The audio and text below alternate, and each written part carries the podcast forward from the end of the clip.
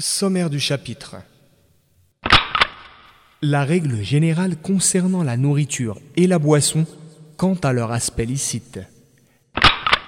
Les produits des cultures et les fruits. Les vins et les alcools. Les stupéfiants. Les aliments de la mer. Les animaux terrestres. Le sacrifice conforme à la législation islamique, Sharia. Les différentes sortes de viande dans les restaurants et les magasins.